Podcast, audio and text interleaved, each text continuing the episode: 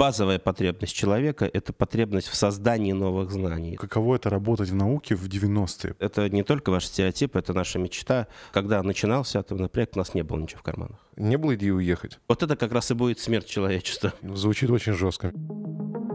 Homo Science – подкаст о людях, вооруженных наукой и знаниями, о людях, осознающих масштаб стоящих перед нами проблем и не пытающихся спрятаться от их решения. При поддержке госкорпорации «Росатом». Друзья, всем привет! Это подкаст Homo Science. Меня зовут Илья Билов. И сегодня мой соведущий э, Артем Акшинцев, э, эколог, гидробиолог. И у нас в гостях сегодня Сергей Владимирович Салихов – Сергей, добрый день. Добрый день. Сегодня мы будем говорить э, про на самом деле все, потому что наш гость вмещает в себя кучу направлений, кучу знаний. И э, вот просто, да, немножко зачитаю э, ваших регалий. Первый проректор НИТУ МИСИС, доцент кафедры физического материаловедения НИТУ МИСИС, кандидат физико-математических наук. И, насколько я знаю, вы еще работали в Министерстве образования директором департамента, если я ничего не путаю. Да, был такой эпизод. Вот. А, Можно спрашивать про все вообще. Да. Я на самом деле э, вот э, не очень много знаю про то, чем вы занимались. Вот по, помимо, может быть, есть еще что-то, что можно рассказать, э, что вспомнить. Может быть, и расскажете чуть, чем вы вообще занимались, как вы попали в Нетумисис, потому что я знаю, что вы защищались тоже в Нетумисис и окончили тоже Нетумисис. И учился да, в нету да. миссис. Просто очень нравится структура, да.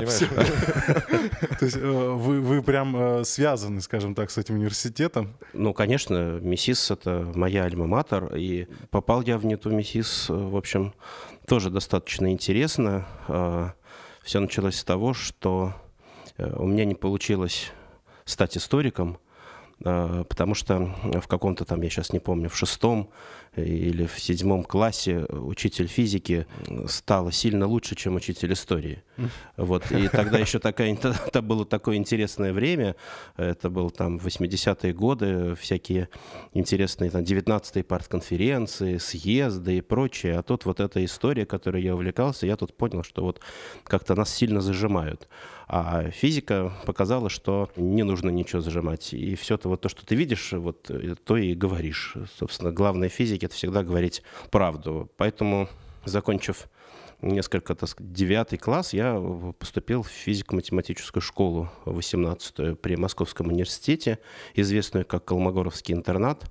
А сейчас она известна как СУНЦ. И тогда для себя сделал такой первый глубокомысленный философский вывод, что физиков и лириков нет – есть просто хорошие учителя и плохие учителя. А я тут как раз в подкасте да. лирика отыгрываю.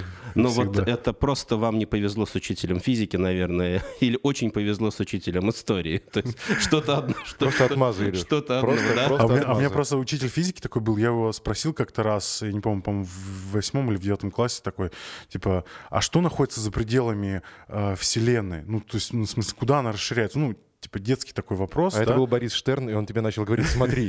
Не-не. А, а он такой, типа, стукнул по столу такой, говорит, вот сейчас Вселенная вот такая. Секунду спустя снова стукает, а сейчас Вселенная вот такая.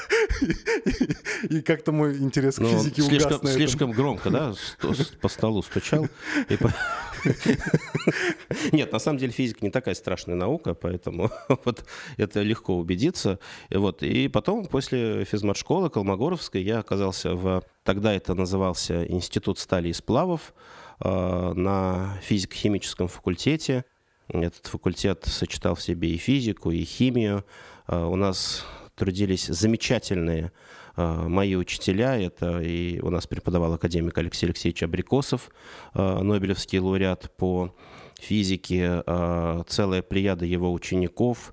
Очень удивительно, что с некоторыми учителями, которые меня учили, мы сейчас, я бы прям вот сказал, такие очень близкие друзья. Вот, например, физику металлов – нам читал Андрей Андреевич Варламов, э, который сейчас э, профессор в университете Торвергата в Риме, и мы с ним очень близкие друзья, сейчас близко общаемся.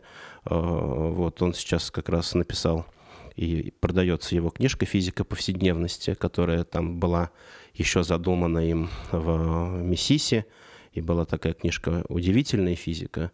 Собственно, понимаете, очень интересная такая история, как ребенок выбирает профессию, потому что ты смотришь на интересные имена, на то, что тебя окружает, и вот по этим внешним признакам ты фактически формируешь, вот, ну, по крайней мере, тогда, сейчас, сейчас все правильно, сейчас профориентация, кружковое движение, а раньше вот книжку пошел, купил в книжном магазине и сказал, ну, все, я пойду в МИСИС, э, буду физиком. Мне кажется, до сих пор актуально то, что профориентация, кружковое движение, ну, это все, ну, если это, ну, как бы сверху к тебе приходит, вот ты такой школьник седьмого класса, тебе говорит, вот давай, вот профориентация, он такой, не-не, лучше я, вот, и ну, случайно где-то во дворе ему там товарищ из-под полы подсовывает трехтомник кое-кого. Я такой, так, все, я физик. Ландау Лившица, да. Этот, э, сколько там оттенков зеленого? Десять. Десять оттенков зеленого. Да, вот. Очень интересно, кстати, вот в МИСИСе по, про физику, если говорить, то, конечно, когда вот я поступал, это был 90-й год, э, очень сложно было провести ассоциацию между э, МИСИСом и физикой, и, в общем-то, только те, кто хорошо знал, откуда взялся, собственно, что из себя представлял МИСИС, э, понимали, что это такой вуз, который внес, э, может быть, одну из главных ролей, например, в том же атомном проекте э, который был в Советском Союзе, что почти все руководители этого проекта, ну, за исключением Игоря Васильевича Курчатова, это выпускники МИСИС. Сахаров тоже? Нет, ну не Сахаров. Но я, Сахаров внес... Э, ну вот, кстати, Завинягин Авраамий Павлович, э, который был первым ректором э, МИСИСа, он ввез, такой, внес такой выдающийся вклад в создание водородной бомбы и работал вместе с Сахаровым, и Сахаров про него писал, про то, что это был очень такой жесткий человек, но умел слушать ученых. Вот для Сахарова это было очень важно. И я помню, однажды там про нас тоже написали, когда, когда мы работали в министерстве, написали, министерство научилось слушать ученых. Тогда я сравнил вот это с э, темой Сахарова и Завинягина, и мне показалось это очень хорошо. А вот э, прежде чем мы перейдем к э, вот, обсуждению проекта 75-летие отрасли, да, потому что в нее очень много всего входит. Я знаете, что хотел спросить? А, вот вы сказали, что вы в, ну, фактически в 90-е попали в науку. И это такой у нас переломный момент. Звучит был. очень жестко, мне кажется. 90-е, там какие-то бандиты, какая-то стрельба, а тут так, протоны, электроны. Вот можете немножко поделиться своим опытом вообще, каково это работать в науке в 90-е? Вот просто вот, личный experience. Ну, в 90-е, я скажу, сложно было работать, практически невозможно. Значит, я в МИСИСе учился на кафедре рентгенографии и физики металлов. Это такая знаменитая кафедра, которую основал Яков Семен Чуманский. А, первый учебник по рентгенографии в СССР был у Манского и Жданова а, из, из Московского университета. И, в общем-то, это было крайне интересная история. А, вот, то есть в 90-е годы что отличалось, то, что была фееричная свобода. И когда я поступил в аспирантуру, я пришел к заведующим кафедрой, э, моему учителю Сан Николаевичу Иванову, говорю, Сан Николаевич, вы знаете, мне кажется, мы плохо учим кристаллографии. Он говорит, почему ты так решил? Я говорю, ну вот почему, почему, почему? Ну, я вообще ничего не помню. Он сказал, ну а ты думаешь, ты знаешь, как учить кристаллографию? Я говорю, ну, мне кажется, да. Я говорю, вот мне кажется, надо добавить сюда вот такие вещи, связанные с теорией симметрии, с теорией группы, тогда мы будем хорошо учить кристаллографию. Он говорит, ну, если ты так читаешь, тогда добавляй и иди. И иди, да. Я говорю, не, ну подождите, ну я же говорю, я же аспирант, я же не могу. Он говорит, ну как, подожди, у тебя есть педагогическая практика, ты вот сейчас вот все это сделаешь, мы тебе дадим маленькую группу, посмотрим на тебя, ну и там. И вот, знаете, это оказалось очень таким завлекательным делом, э, потому что когда ты не просто вот там что-то делаешь на кафедре, но и можешь общаться с вот молодежью, это крайне увлекает. И я могу сказать, что я с вот 90 э, там, седьмого, наверное, с 98 -го года, когда меня благодаря вот э, профессору Иванову впервые выпустили, как мы говорим, к доске, вот за это время ни разу не прервал э, обучение. У меня был один там сложный период в жизни, когда я там не очень э, после автомобильной аварии болел, но даже тогда мне удалось прочесть э, вот этот курс, не, не уходя из доски. Для меня это почему-то казалось очень важным. В общем-то и сейчас, несмотря на все там проректора и все остальное. Это, хотя это очень тяжело, но я стараюсь все-таки к доске выходить, потому что как только ты это перестанешь делать, ты как преподаватель умер. Это вот совершенно точно.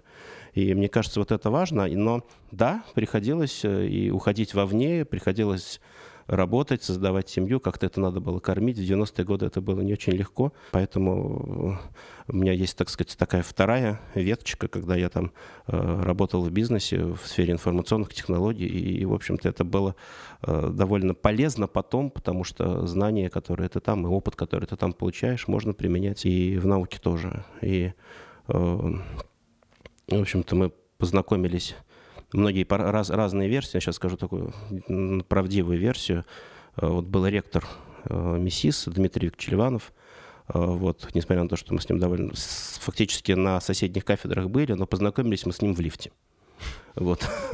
И у меня была такая интересная история. Я захожу в лифт, там едет Дмитрий Викторович. У меня было ровно 20 минут, чтобы его заинтересовать в нашем дальнейшем... 20 секунд, да? Mm. Пока мы ехали с первого по шестой этаж, Пи чтобы его заинтересовать, да, в дальнейшем сотрудничестве. Ну, вот после этого мы вместе, так сказать, идем, э, делаем разные проекты. Это очень позитивно и интересно. Еще такой вопрос сразу. Вот в тему 90-х не было идеи уехать? Так же очень много народу уезжало. Ну, знаете, от идеи до воплощения нужно пройти какой-то шаг, поэтому, в принципе, я уже уехал, я родился в Саратовской области, и переезд в Москву для 90-х это было событие. После этого делать второй, э, ну, в общем-то... Угу. Наш подкаст приурочен э, к 75-летию отрасли атомной промышленности. И вот если говорить про ну, вообще, да, вот э, что такое атомная промышленность, э, с чего она начиналась, что за этим вообще стоит, э, потому что, ну, э, э, это какая-то очень абстрактная штука, для многих она считывается просто либо как атомная бомба, либо как АЭС, вот все, то есть вот два, два каких-то таких смысла крупных, а все остальное где-то там вот, как у айсберга под водой. Вот мне сказали, что вы, как никто лучше в этой теме разбираетесь. Ну, это очень очень такой интересный вопрос, потому что Uh, у меня есть одна непроверенная информация. Uh, я ее слышал от одного уважаемого человека, поэтому мне кажется, что она имеет, скорее всего, правдиво, но это нужно проверить. Uh, где придумали Wi-Fi? Вот один из моих знакомых мне говорил, что вроде бы, вроде бы, Wi-Fi был побочным продуктом одного астрономического эксперимента. В этом смысле, если говорить об атомной промышленности, то, конечно, может быть, она и начиналась, но не то, что может быть, она начиналась как э, средство обороны и как надежда на а, независимость страны. Но сейчас атомная промышленность – это огромный пласт бизнесов, огромный пласт технологий, широкий спектр, которые а, организовались, реализовались, создались, э, создались в процессе реализации атомного проекта. И вообще говоря, конечно, вот вряд ли есть человек, который может рассказать об атомном проекте вот так вот обо всем, потому что у каждого э, свой взгляд и существуют совершенно разные э, вот э, вопросы в, этом проекте, и очень интересны некоторые вещи, как что вот возникалось. Ну, вот, например, я уже сегодня упоминал фамилию Завинягина, который был одним из руководителей, он был заместителем Берии, руководителем первого главного управления, министром э, среднего машиностроения, как тогда назывался Росатом. А, а вот был еще тоже выпускник э, МИСИС э, Ефим Павлович Славский, у которого тоже, тоже интересная судьба. И казалось бы, что за Винядин? Завинядин был доменщиком. Он строил, значит, работал на магнитке, строил магни- магнитогорский металлургический комбинат. После этого у него был такой большой период в биографии, когда он э, строил э, горно-металлургический комбинат в Норильске, который сейчас до сих пор работает. И только после Норильска переключился вот на атомный проект, э, да, а вот, э, ну, возможно, с, у Завинягина вот это переключение на атомный проект было связано с его uh, управленческими качествами, потому что в то время, в начале 40-х, uh, ну, в середине 40-х найти управленца такого масштаба, который бы смог в той стране организовать процессы, чтобы мы получили результат, наверное, было сложно. А вот Славский Ефим, у него интересная история. Он работал директором алюминиевого завода э, на Урале, который он же, кстати, эвакуировал из э, под Донецка. И он был знаком с Завинягином, э, как выпускник МИСИС, в общем-то. И Завинягин к нему пришел с очень казалось бы, совершенно отвлеченной такой материаловедческой задачей. Нужна была технология получения особо чистого графита. А при производстве алюминия используются графитовые электроды, и, ну, и считалось, что кто, как не люди, которые используют графит при производстве, могут решить эту задачу. Собственно, Славский начал решать именно эту задачу, а, получения графита для атомной промышленности. Сейчас а, мы имеем, в общем-то, очень много предприятий, которые построены в результате этого, но это прежде всего Чепецкий электронный завод, электродный завод, который сейчас входит в группу Э, энергопром, и который обеспечивает Росатом вот этими материалами. Но важно здесь другое, то что вот э, Ефим Славский – это знаменитый министр среднего машиностроения. Да? После Завинягина он 30 лет, если мне память не изменяет, был э, министром, и он внес выдающийся вклад в атомный проект. А начинал как металлург, как материаловед, причем с побочного продукта, с электродной массы графитовым. Это вообще фантастическая история. И вот таких историй вокруг атомного проекта можно перечислить массу, начиная от того, что мы получили э, радиационную медицину, да, мы получили ускорители синхротроны и все, что связано с этим. И сейчас это одни из главных инструментов для исследований твердых тел. И мы участвуем во многих мегапроектах. Это и строительство рентгеновского лазера на свободных электронах в Гамбурге. А, Россия является одним из а, самых э, активным участником Европейского центра синхротронных исследований. У нас только сейчас реализуется несколько проектов по созданию машин такого класса. Один из них в Курчатовском институте, в Новосибирске, на Дальнем Востоке. Но все это было бы невозможно без атомного проекта. Это все те вещи, которые вырастали, прорастали, разрастались из него. И это можно продолжать и продолжать. Сверхпроводники, кристаллография, а, значит, э, спецметаллургия, углеродные композитные материалы. Все это вот оттуда вырастало, и мы подчас сейчас даже не всегда можем себе дать отчет, что, что то, что лежит перед нами, то, что мы пользуемся ежедневно, это результат вот той работы, которая была в 40-е годы при создании атомной бомбы и первой атомной станции в Советском Союзе. А если говорить про вашу личную атомную историю? А, да, это очень такая интересная была история. Она тоже, как вы догадываетесь, была связана в материалах, с материалами, когда на лет, наверное, 10, может быть. Только чуть... давайте, прежде чем вы начнете, вас точно а, закончился срок о неразглашении? Это тут Лубянка рядом. Увезут нас. Можно говорить иносказательно. Это, а, понимаете, абсолютно... В конце концов, ну ничего, будете знать. Это... Россия большая. Да, Россия большая. Вот, знаете, Завинягин как раз, а, по-моему, Авраам Павлович приглашал в Норильск Норильск одного из своих э, однокурсников, тот говорит, слушай, ну, ну в Норильск ехать, но я тут где-то все-таки, говорит, ты знаешь, все равно тебя либо сам приедешь, либо мы тебя привезем. Поэтому здесь э, такая история. В общем, несколько лет назад э, тогда в Росатоме работал очень известный такой человек, э, Петр Щедровицкий, и мы с ним познакомились, и, в общем-то, мы сделали несколько таких интересных работ, связанных с анализом э, материалов, которые мы используем сейчас и должны будем использовать в будущем э, в атомной промышленности. Это вот такой тоже большой был материаловедческая история, но Петр Георгиевич, он очень интересный человек сам по себе, Щедровицкий, и, в общем-то, так я попал в такую орбиту, я бы так сказал, Росатома, и я очень благодарен вот тем проектам, которые мы делали, и там по новым оболочкам Твелла и так далее, э, там другие какие-то... Это реакторы? Э, нет, Твелл это материал, а. собственно, который делится, а. и он так, находится в такой труб, трубочке, а, и эта трубочка угу. имеет, туда таблетки вот имеет свойство да, разрушаться угу. э, из-за того, что э, при делении заряженные частицы Э, проникают в материал и нарушают структуру материала.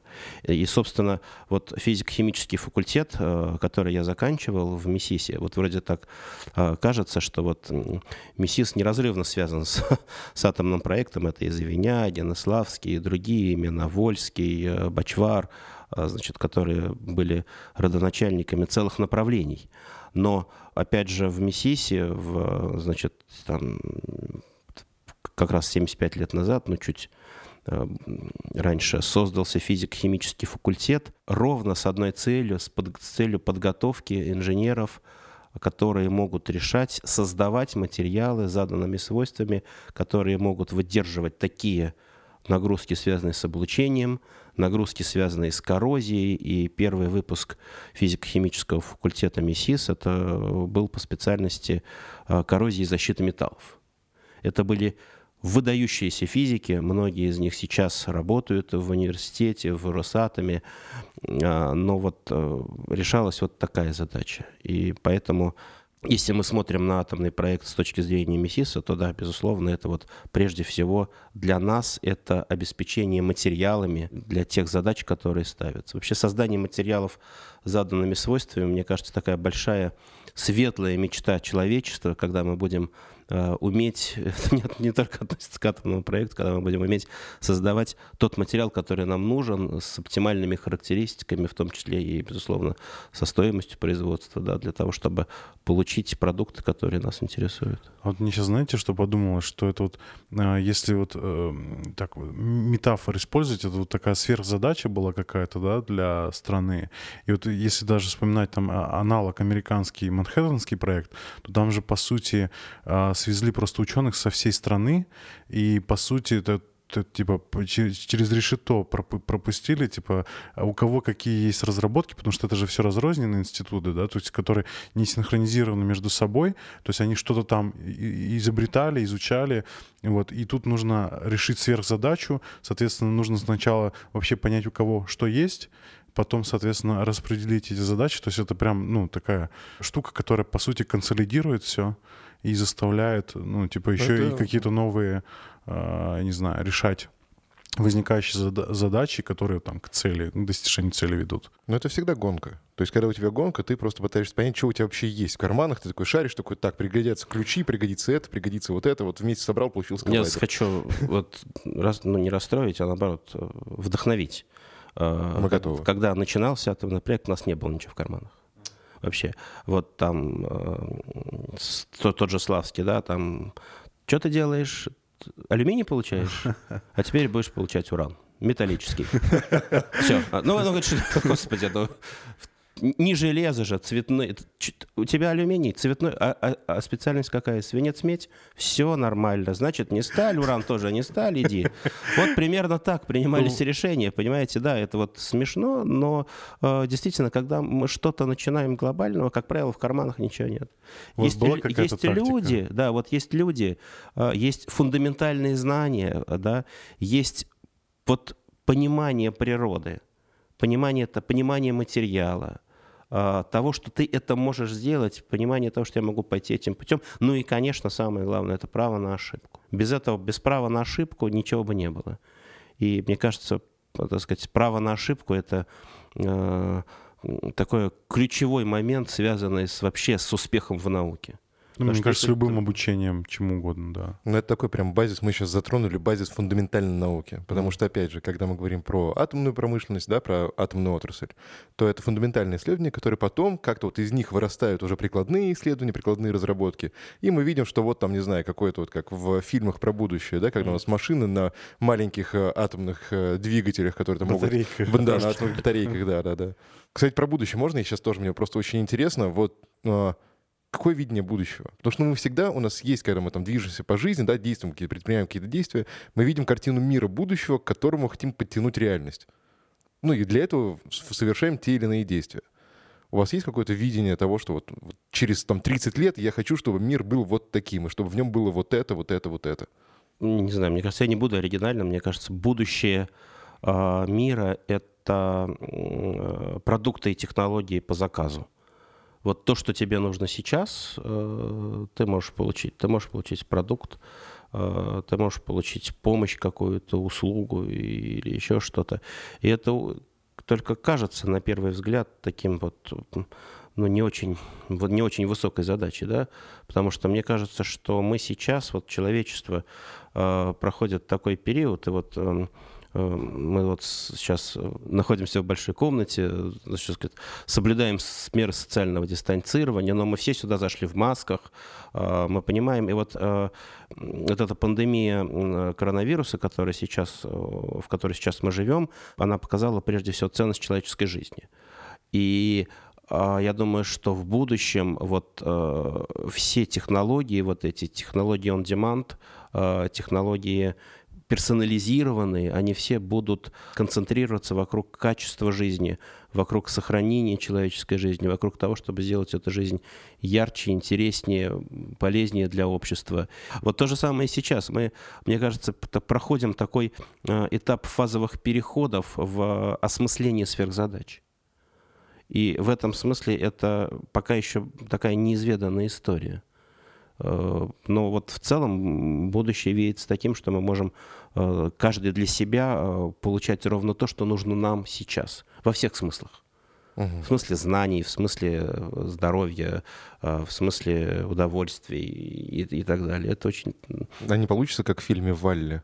Нет, когда там вот люди такие. Я типа, не смотрел, не знаю. Такой мультик, он очень прикольный, потому что там люди уже все могут получать, они, правда, там у Хайдокали планету, живут на космической станции, и у них там за них все делают роботы, они просто лежат такие гедонисты, просто такие кушают, пьют, ничего не хотят, ничего не делают. Не, ну слушайте, ну гедонизм это все-таки, э, мне, мне кажется, вот базовая потребность человека это потребность в создании новых знаний, это потребность в интеллектуальном развитии, и это спасает и спасало и спасает человечество до сих пор.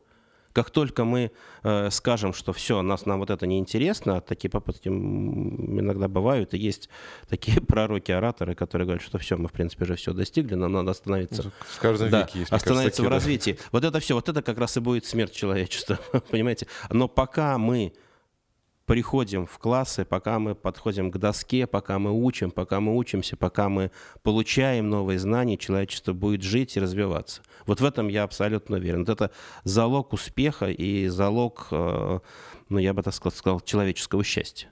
А вот э, если возвращаться к сверхзадачам и институтам, и госкорпорациям, должно ли, наверное, государство ставить такие сверхзадачи, вот там условно, ну, там не каждый год, да, я имею в виду, а там, не знаю, там на отрезок там долгосрочного какого-нибудь планирования, там 30 лет, да, то есть вот у нас есть какая-то сверхзадача, мы должны все объединиться, там, может быть, внутри какая-то конкуренция существует, то есть я, типа, не, не отрицаю это, но а, я скорее, что вот у нас есть а, куча разных институтов, по всей стране, от э, Калининграда до Дальнего Востока. Должно ли государство вообще спускать такие сверху сверхзадачи? А второй вопрос, как вообще устроено взаимодействие институтов и вот ну, сложной структуры и институты сами по себе, да, то есть каждый в отдельности.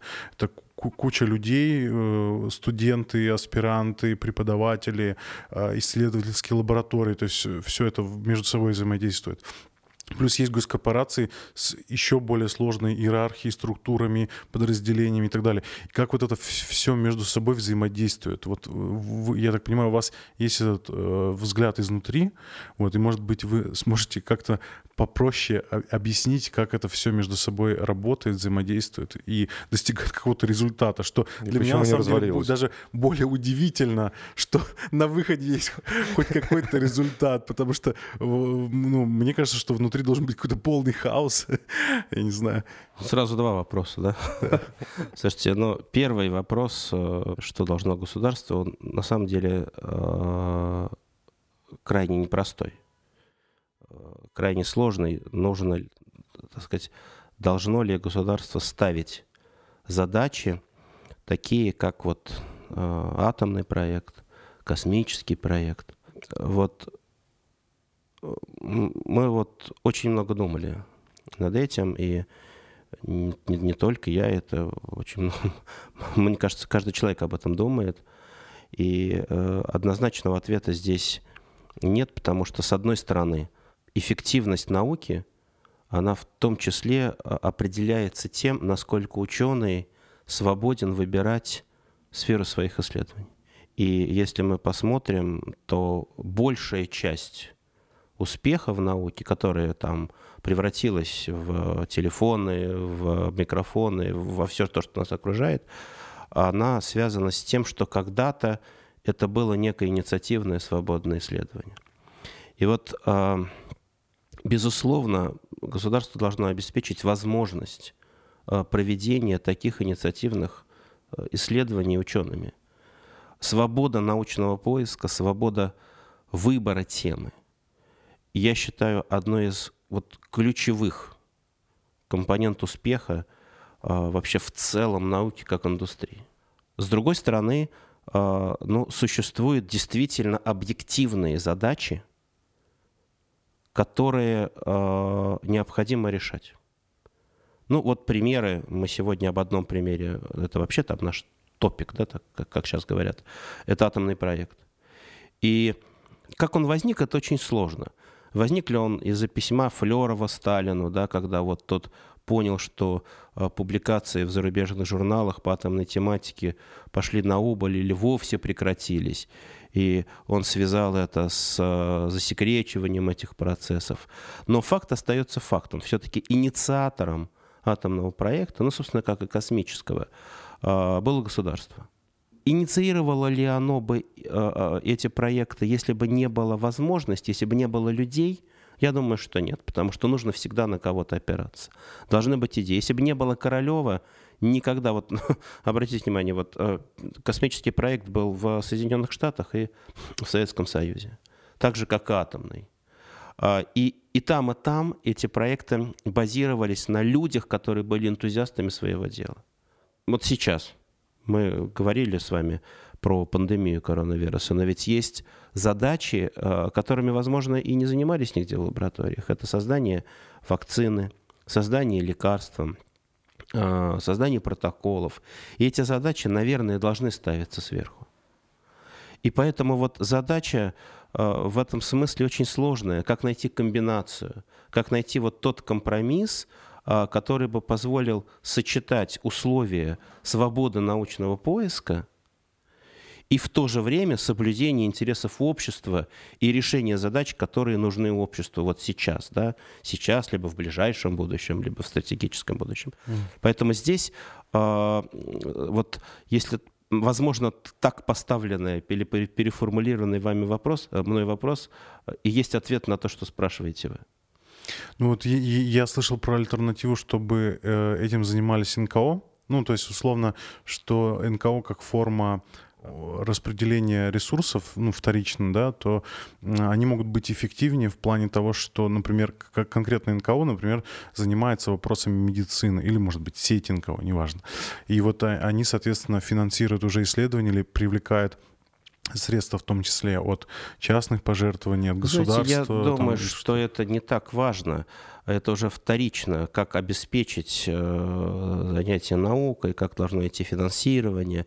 Но э, вы затронули, затронули же фундаментальную тему, да, вот что, как, как нужно определять, куда мы двигаемся в науке. Вот от, ответ простой, ответа нет. Угу. Необходимо найти компромисс, и даже не компромисс, а необходимо найти баланс между свободой научного поиска и Э, решением задач, э, которые сейчас волнуют общество. Вот это, мне кажется, э, крайне важно. И вот, и, кстати, сразу мы, если можно, я ответил бы и на второй вопрос о взаимодействии университетов и госкорпораций, потому что здесь ровно та же задача или тот же вопрос у нас очень ярко стоит.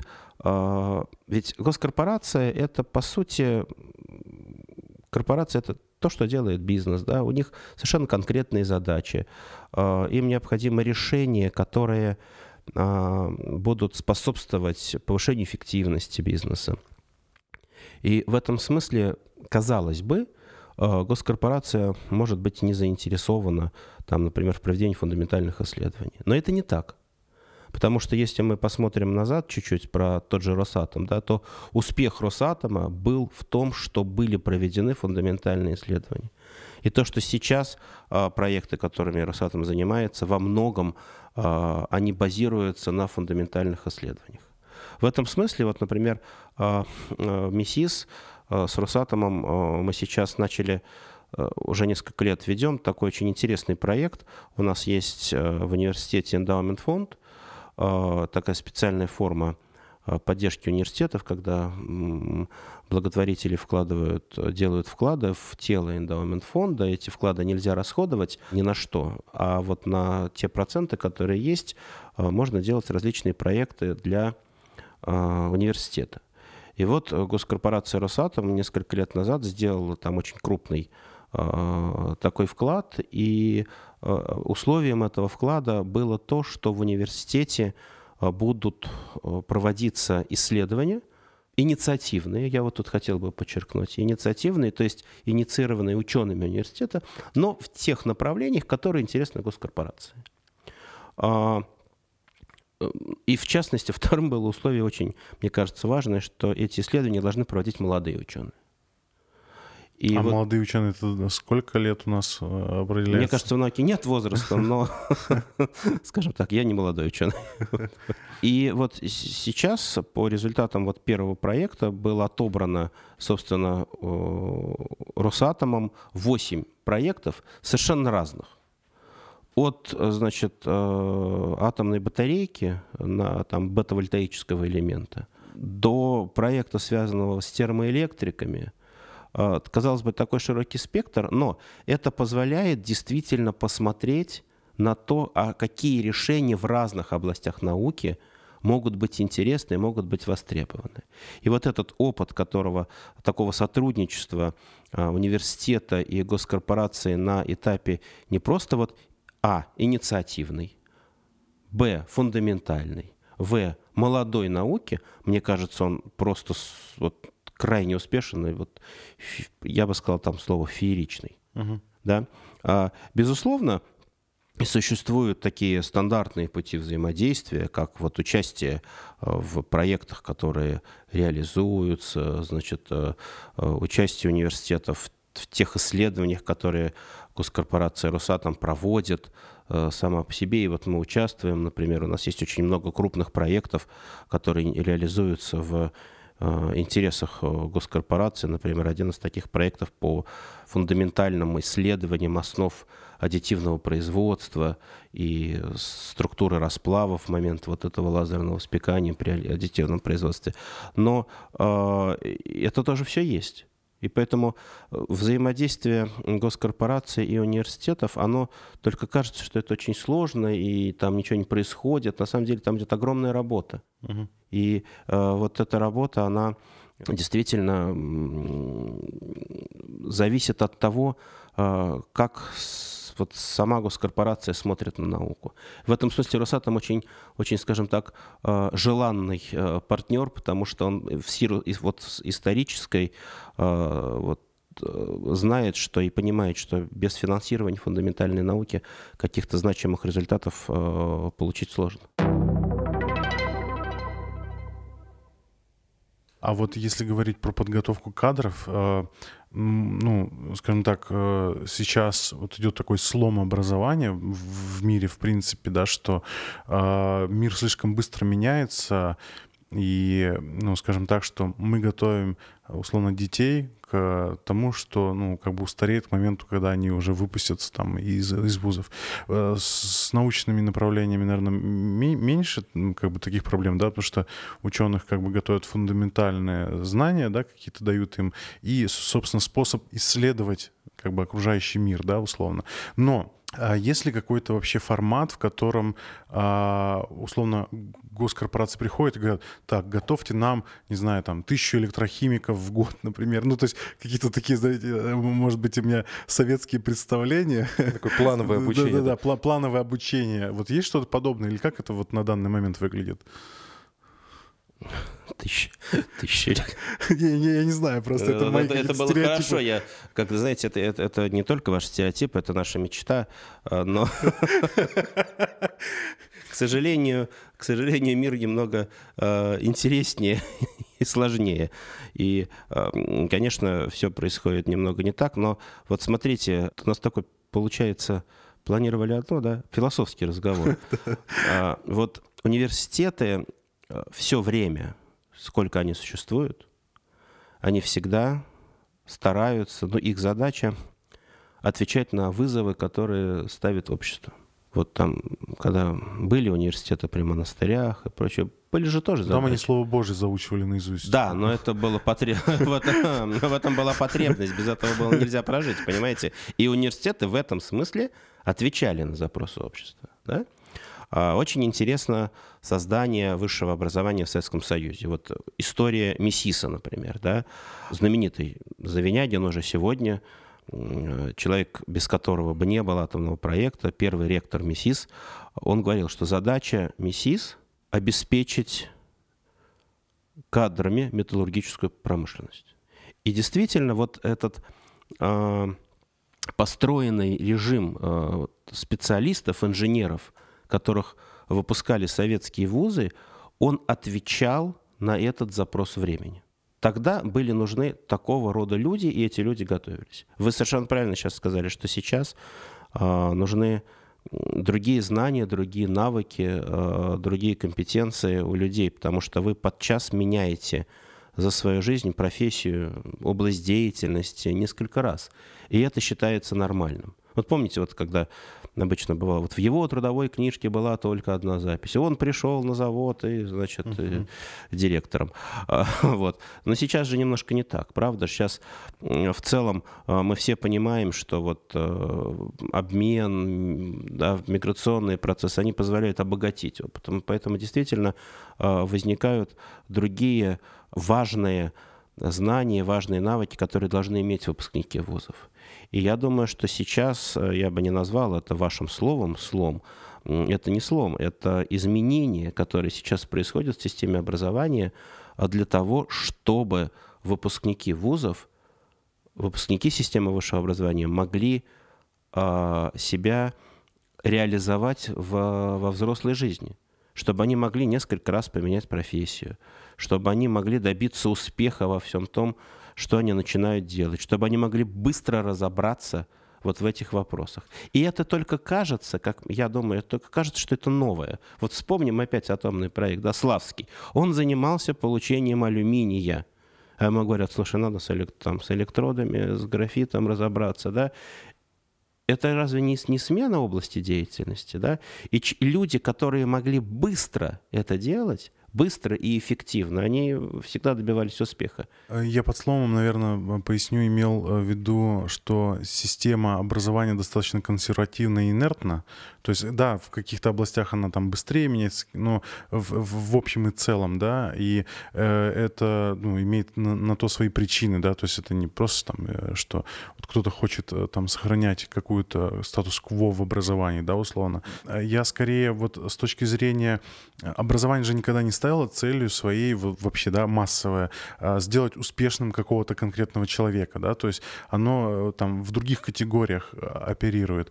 И вот у меня с этой точки зрения, например, вопрос, э, если бы я, например, пошел по треку, естественно, научному, а у меня была такая возможность, я очень любил биологию, у меня даже была возможность там поступить в МГУ на биофак без конкурса, то есть я бы мог связать свою жизнь с наукой, но в какой-то момент я там условно передумал, и вот вопрос-то в чем? А, Вот если у нас а, действовали бы такие вот нерыночные условия, когда а, есть условно некий пул компаний, да, которые говорят, так, заказываем у вас там 10 э, гидробиологов, там э, 10 экологов, еще кого-то и так далее. И они предлагают конкретную зарплату, да, что вот у нас в Это ком- целевики ты имеешь в виду? ну То есть да, они, да, же, да, они же есть. Какой-то такой подход. Вот, Ну, а, вот, вот а что нет? фантазировать? Вот если было, если бы не было. Вот мы живем в том обществе, которое есть сейчас.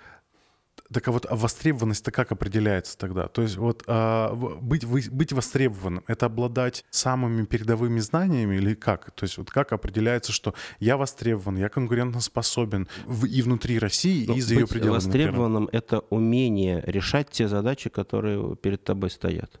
Мгм. Вот ты, ты говоришь, я могу. Да? Я- я обладаю достаточным набором знаний, достаточным набором навыков для того, чтобы решить эту задачу. И если люди знают, что ты можешь решать, то ты востребован. Все люди, а, которые делали атомный проект, они были все крайне востребованы. Они решали какие-то задачи, и люди знали, что если ему поручить другую, то он тоже может решить.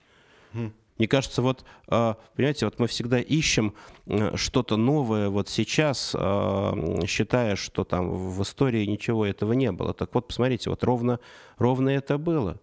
Только это, было, это был штучный товар.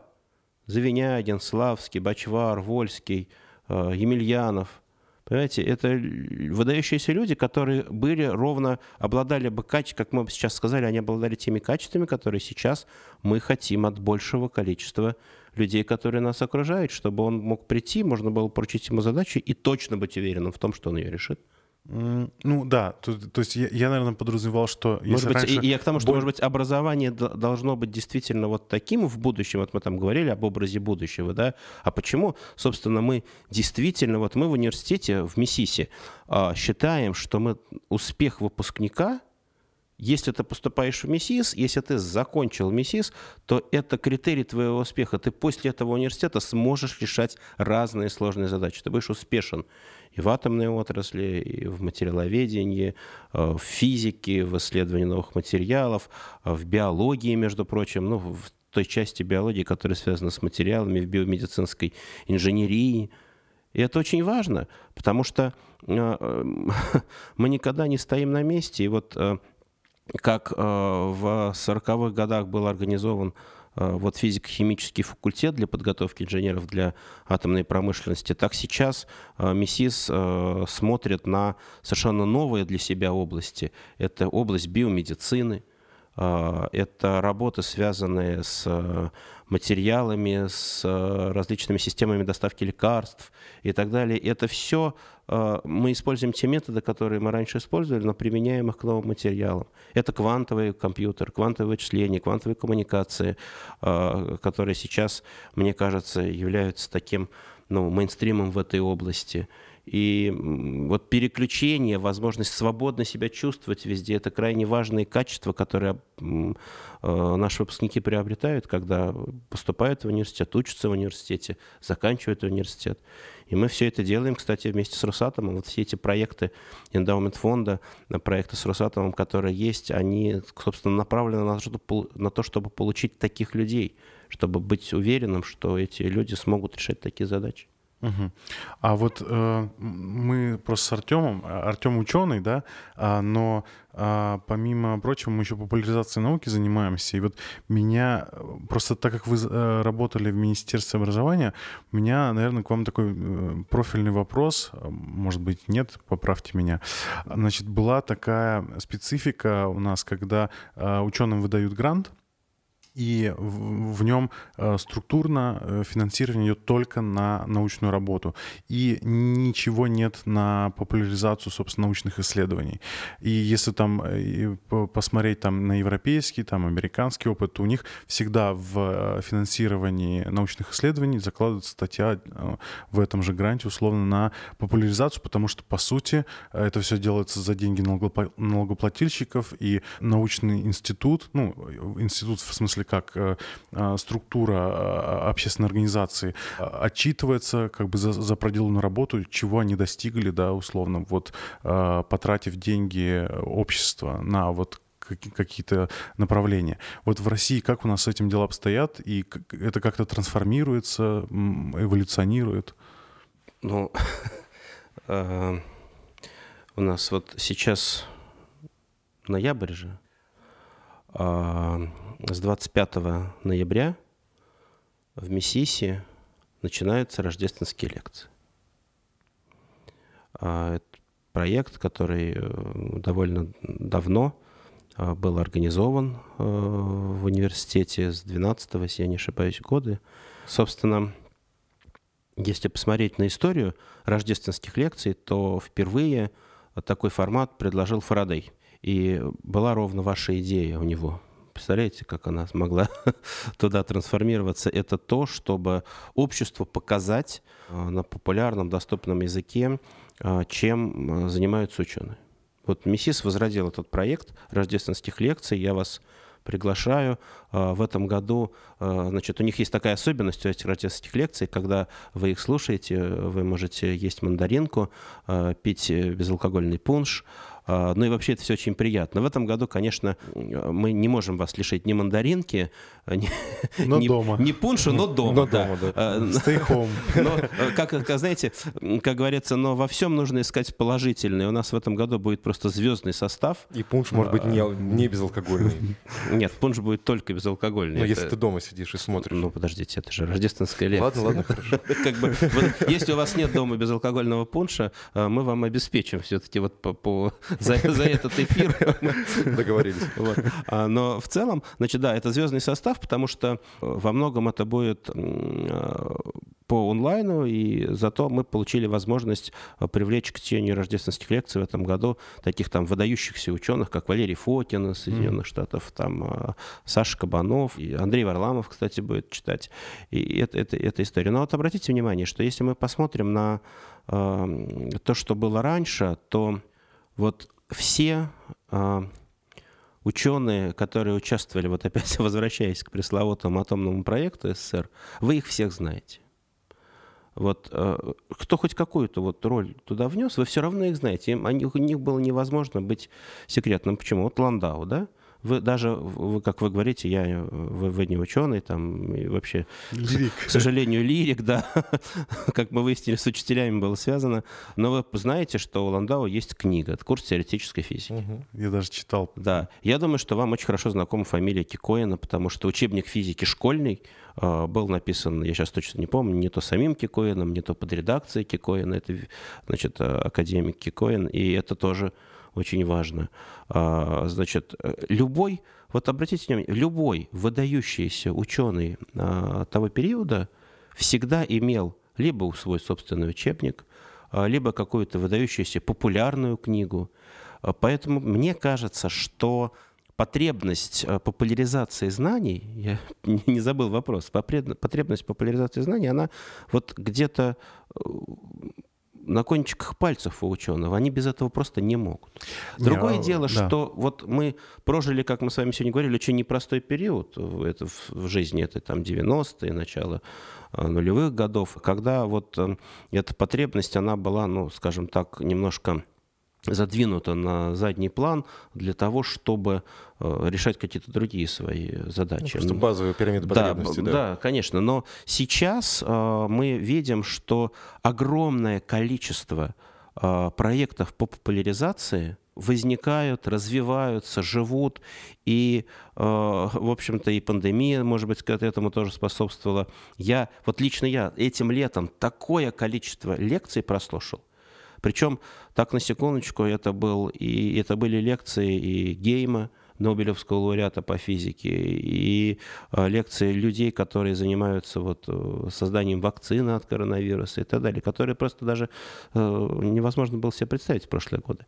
И, конечно, было сделано очень много для того, чтобы вот эти проекты популяризации, они вот были живы. Вот, например, я помню, что эм, с 12 по 14 год, вот, кстати, вы говорили о том, что ученые должны рассказывать обществу, было э, как минимум две э, Два мероприятия было организовано, э, очень таких знаковых. Это конференция «Наука будущего», Да, куда собирались молодые ученые, на котором победители, участники проекта мегагрантов отчитывались, ну не отчитывались, это такое слово, это очень такое чиновничье, а рассказывали э, и мол- молодежи, и публике о том, какие результаты были достигнуты. Это были выдающиеся конференции в Петербурге, в Севастополе, в Казани, а, действительно на- направленные на то, чтобы раскрыть и сделать прозрачным,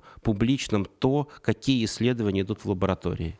А Вторым таким мероприятием, например, был Воспромэкспо, где а, основным, э, основной задачей было раскрыть те результаты, которые получаются в рамках федеральной целевой программы исследований и разработки. Были инициированы много проектов, которые сейчас как-то трансформировались. Ну, например, помните, был такой замечательный проект «Тас-Чердак», да, а, да, который, который сейчас... Нет, он сейчас живет, э, называется «Тас-наука». Ну, Я... да. Он изменился, но, да. Он изменился в том смысле, что были какие-то люди, они туда приходили, уходили, но это естественная трансформация. Ведь мы же с вами говорим не о том, не о том, что вот конкретно там э, Петя Иванов что-то сделал, и он теперь вот э, там такой-то, да? Нет. Mm-hmm. Мы говорим о, о масштабе. Да, действительно, вот в, там, в 90-е, в начале 2000-х годов, вот та часть с популяризацией науки, она была как-то незаслуженно задвинута. Угу. Но было много сделано э, вот в этот период с 12 по 16 год для того, чтобы популяризацию науки возродить. И здесь главное не, э, собственно, то, что мы должны, должны как-то заставлять. Да? Угу. Э, мне кажется, главное поощрять. дать возможность поощрять. И обратите внимание, сейчас вот количество ученых, которые хотят рассказать то, чем они занимаются, очень большое. И э, вот вы, наверное, по своей работе можете мне сказать, что у вас же наверняка много желающих прийти и рассказать про то, что такое там... Сейчас коронавирус немного. А, а, а вы онлайн? Онлайн сделаете такой специальный формат. Вот э, э, а можно я скорректирую немножко вопрос? То есть я все-таки, наверное, отделяю друг от друга просто популяризацию науки, да, и э, вот какие-то ивенты созданы, на которые мы условно собираем ученых, например, там есть Science Slam, который вот МИСИС как раз тоже проходит, да, есть еще какие-то другие форматы, куда приглашают ученых, и они про свои исследования рассказывают. Это понятно, но мой вопрос скорее вот именно на каком-то фундаментальном уровне работы институции вот этой, да, по финансированию науки, прикладной фундаментальной фундаментально неважно, да, то есть, условно, не знаю, построили коллайдер где-нибудь там в Подмосковье. И, э, ну, пока еще не построили, ну... но на прошлой неделе я как раз был в Дубне, угу. Очень интересно. Э, привезли большой магнит для детектора, который делался по э, проектам наших ученых. Просто так получилось, что я, так сказать, там принимал определенное участие в начале этого проекта Ника uh-huh. в ИЯ. И вот мне было, знаете, крайне приятно смотреть на то, я помню, как это было э, в 15-м, в 12-м году, чистое поле, да, а сейчас практически готовый коллайдер. И я могу сказать, что, вот опять же про коллайдер, а, у них идут огром... просто огромного охвата проекта по популяризации того, тех результатов, которые будут делать на коллайдере. И для школьников, и для учителей. Угу. И я понял ваш вопрос, но угу. я вот закончу мысль, что вот, например, в Дубне, в Объединенном институте ядерных исследований, люди сами понимают важность вот этого момента, и вопросы популяризации для них э, являются очень важными. Мы очень много беседовали и с Григорием Владимировичем Трубниковым, и с э, директором института э, Виктором Анатольевичем Матвеевым э, про то, насколько важна популяризация вот этого проекта. И мне очень приятно, что вот большое внимание этому уделяется. Но я, например, знаю, что сейчас многие грантодающие организации, такие как, например, Российский научный фонд, они вставляют условием в грант проведение публичных конференций, проведение а условие, публичных оно, лекций. Оно как-то а, как это, оплачивается? То есть вопрос... Ну как, вот, они, именно... вот, вот Российский вот он, например, да. дает вам грант... на ис... Миллион рублей, допустим. Да, ну, сколько-то, да. да, там, на исследование. И говорит, вот ты должен там сделать то-то, то-то, то-то, угу. то-то, и провести конференцию. Угу. И провести мероприятие по популяризации своего открытий. Вот, например, в рамках таких грантов МИСИС проводит большое количество таких действительно уже крупных конференций по, да, по э, тому, чтобы опубличить результаты э, вот открытий. И основы вот этого, они тоже были заложены вот в период с, с 12 там, по 16 год, когда во многие гранты там, по федеральной целевой программе, по Э, там, государственному заданию в сфере науки вкладывались обязательства ученых по популяризации тех результатов, которые они получены. И тем самым закладывалась, как вы говорите, такая фундаментальная основа э, восстановления вот того, о чем мы говорили, восстановления необходимости, осознанной необходимости ученых для того, чтобы рассказывать обществу, чем они занимаются. Угу.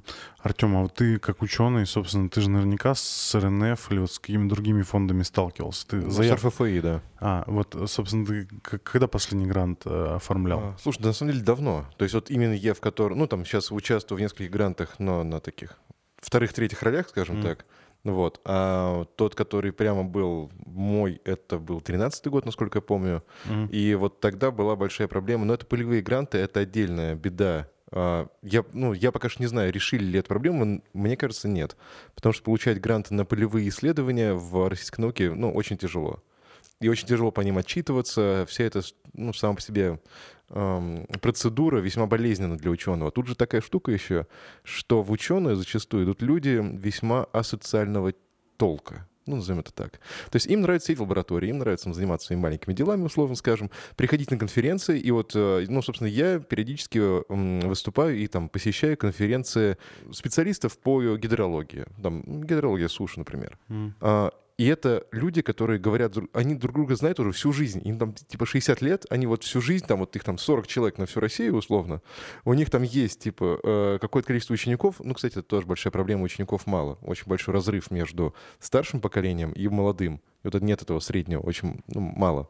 Вот. А, И они начинают просто, у них между собойчики. Им не нужно, им не хочется заниматься популяризацией, потому что такие, типа, ну вот мы, мы знаем, о чем мы говорим, вот вы знаете, о чем мы говорим, а дальше уже там кому-то объяснять, ну зачем это надо. Не, у нас просто может быть, вот э, мне кажется, у Ну, нас в, в обществе нет запроса на отчетность. Вот, то есть, как бы. Вы- мы, а может обще- быть, мне кажется, а- обществу, и- атрофировалось. обществу не интересна отчетность. Обществу интересно э, новые знания. Понимаете, вот э, ну, на, на самом деле это же э, вот, вот лично мне интересно узнавать всегда что-то новое, даже в тех сферах, э, в которых я, э, скажем так, не являюсь специалистом. Ну это вам. Да, да, вы, господи, да всем. Да, нет, тут все дело, что общество... Да не- это точно обществу всем, не интересно, просто- как работает iPhone. Ему интересно, когда выйдет новый. Не, а знаете, вот, а мо- можно я Но немножко... я, я лучше думаю, об обществе. Мне кажется, что все-таки, вот, э, по крайней мере, всем, вот у меня вот дочка учится в школе, и, там 14 лет, э, они с удовольствием вместе с, с классом э, куда-то там ходят в музеи, причем они это делают самостоятельно, на какие-то там мероприятия, э, типа в экспериментариумы. Последнее, что они успели сделать до пандемии, это пойти на какую-то, кстати, биологическую практику в зарядье. То есть это еще их никто не заставляет. Я для заряди просто писал образовательную программу я просто- по нет, нет, экологии. и важ- поэтому- Важно то, что их никто не заставляет, они сами хотят. И, ну, понимаете, вот еще раз, если мы говорим там про тенденции, понятно, что всегда можно найти там человека, которому, как вы говорите, не интересно, как он работает, а интересно, когда он выйдет. Ну, можно найти. Но если у нас есть люди, которым интересно, как это устроено, которым интересно, что будет в будущем, как это сделать, мне кажется, вот именно эти люди и являются тем таким авангардом прогресса. э, Именно, потому что есть. мы поведенчески сверхвариативный вид. И это вот пошло сейчас с Конечно. древних самых времен, там, с, это, с саван, да? И у нас есть какая-то часть общества, которой интересно одно, там другое, третье. Именно поэтому можем переключаться и ну, использовать адаптивные способности человека. Я снова включу режим зануды. Давай. Но, Сейчас но- опять спросите что-нибудь про... А, не, мне просто вот интересен вот момент с точки зрения того, как общество относится к ученым. У нас просто как бы есть Дайте я отвечу, как 70-летний общество опыт. относится к ученым сразу. Оно их любит. Вот у меня есть мой близкий друг, очень известный я ученый. Он живет в маленьком а, московском, подмосковном городе Верея. И а, вот... Ну, э, классный город. Да, да, да. И вот, значит, про него там говорят, вот наш профессор пошел. А, вот, слушай, ну ты профессор, это ему хорошие грибы, да, и вот мы с ним встречались там, «Э, а что с мясом? Слушай, говорит, ты знаешь, у меня вот на рынке, ну, говорит, «э, для, для кого? Для профессора. Поэтому общество ученых очень любит, поэтому... У меня есть вопрос. Да. А, создается впечатление, что мы живем в очень хаотичном мире. А если, ну и вот как э, знаменитая фраза, то, что общество без цвето- цветовой дифференциации штанов не имеет цели. Если вот эта цель, если общее представление плана у кого-то там в Минобре, не знаю, или в... То есть есть ли какой-то общий план развития? То есть вот мы двигаемся вот сюда. Или разные институции, разные госкорпорации действуют в своем поле и как-то там договариваются, то есть максимально такая Ничего себе рыночная, вопрос вообще. Это просто, вы знаете, я... эм, Помните, вы спрашивали про образ будущего? Это похожий вопрос. Да, да, похожий вопрос у вас. Они, да, вы их как-то это меня заботит просто. Будущее там, у меня недавно ребенок родился, я вот думал про это. Да. Знаете, я думаю, что э, вот если мы говорим про образ будущего в науке, то, э, мне кажется, таки, такой серьезной тенденцией э, является дебюрократизация науки.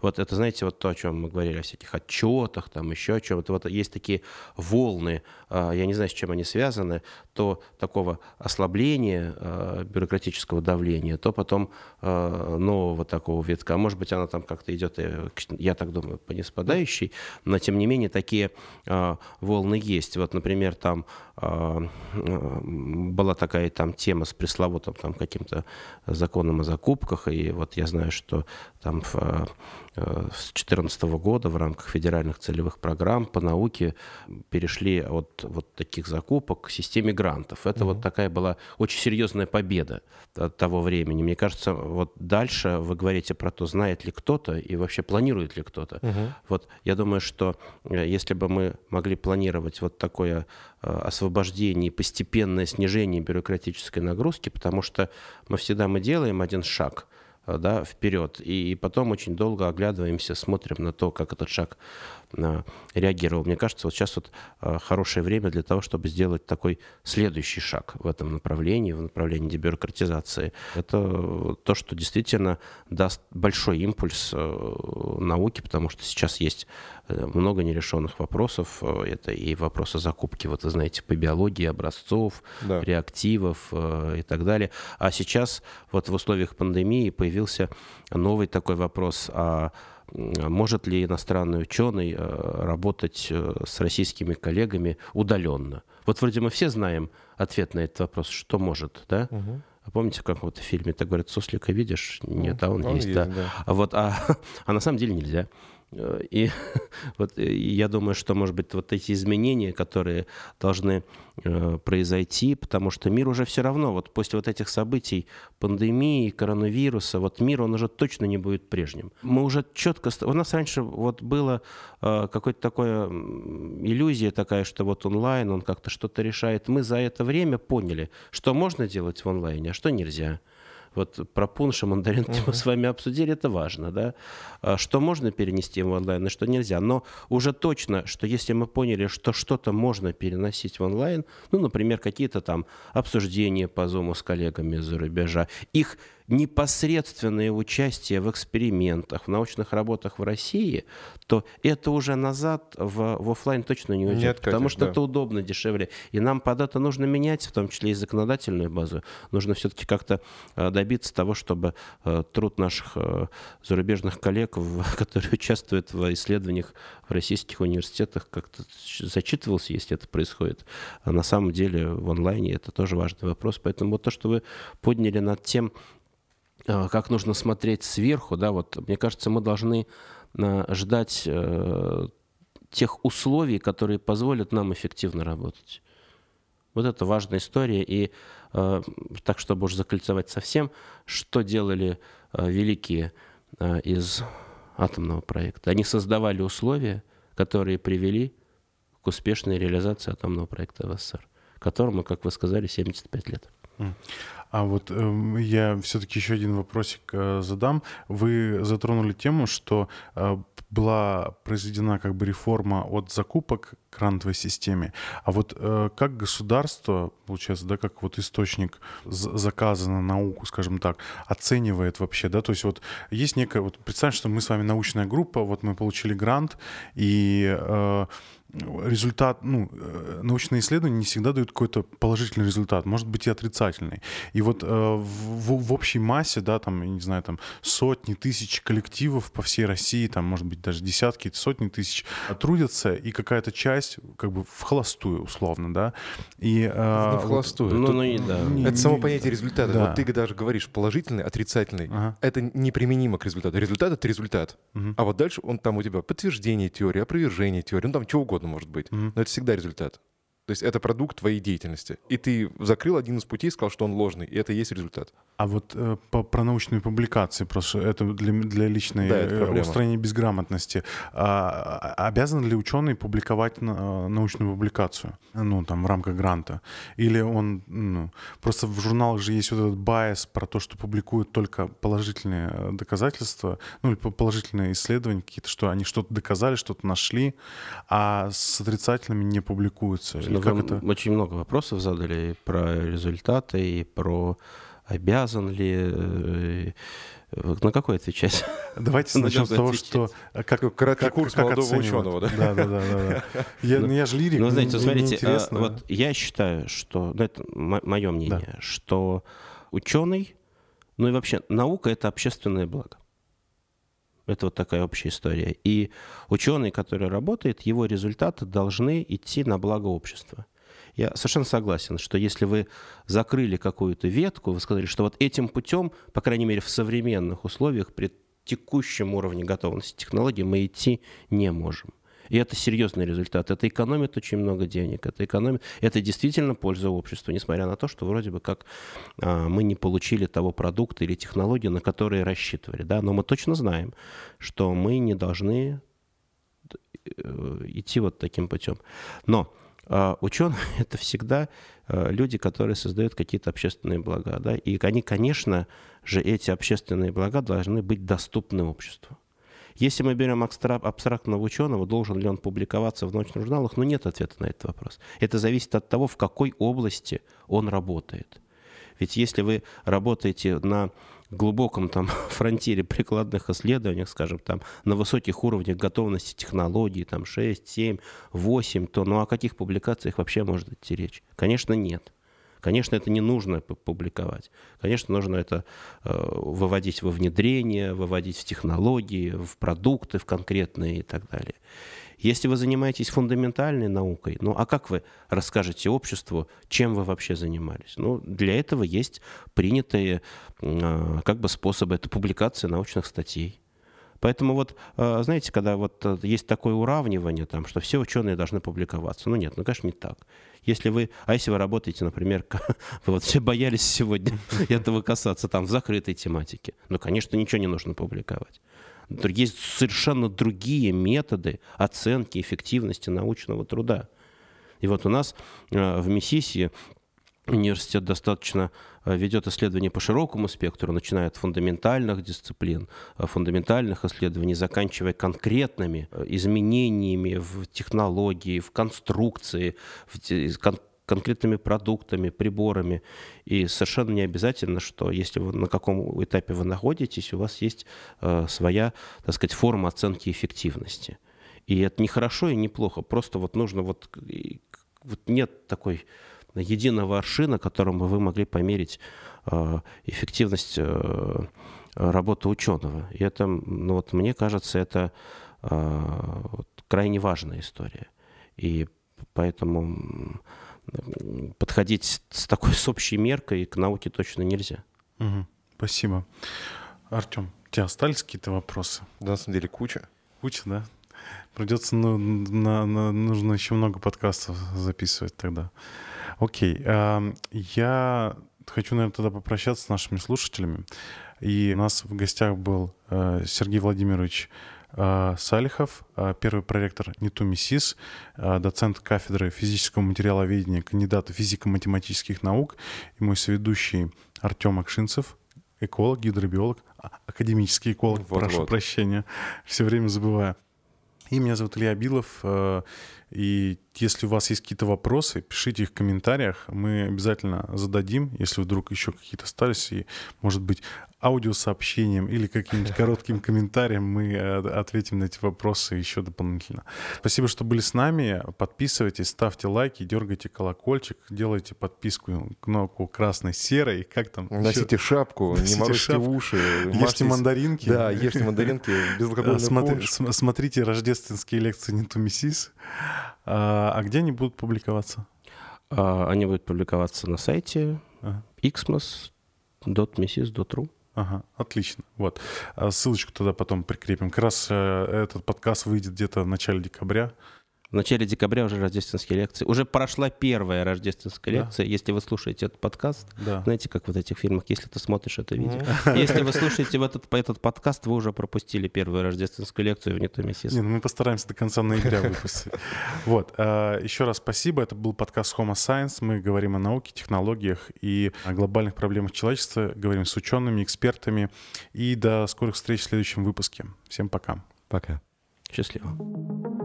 Homo Science – подкаст о людях, вооруженных наукой и знаниями, о людях, осознающих масштаб стоящих перед нами проблем и не пытающихся спрятаться от их решения. При поддержке госкорпорации «Росатом».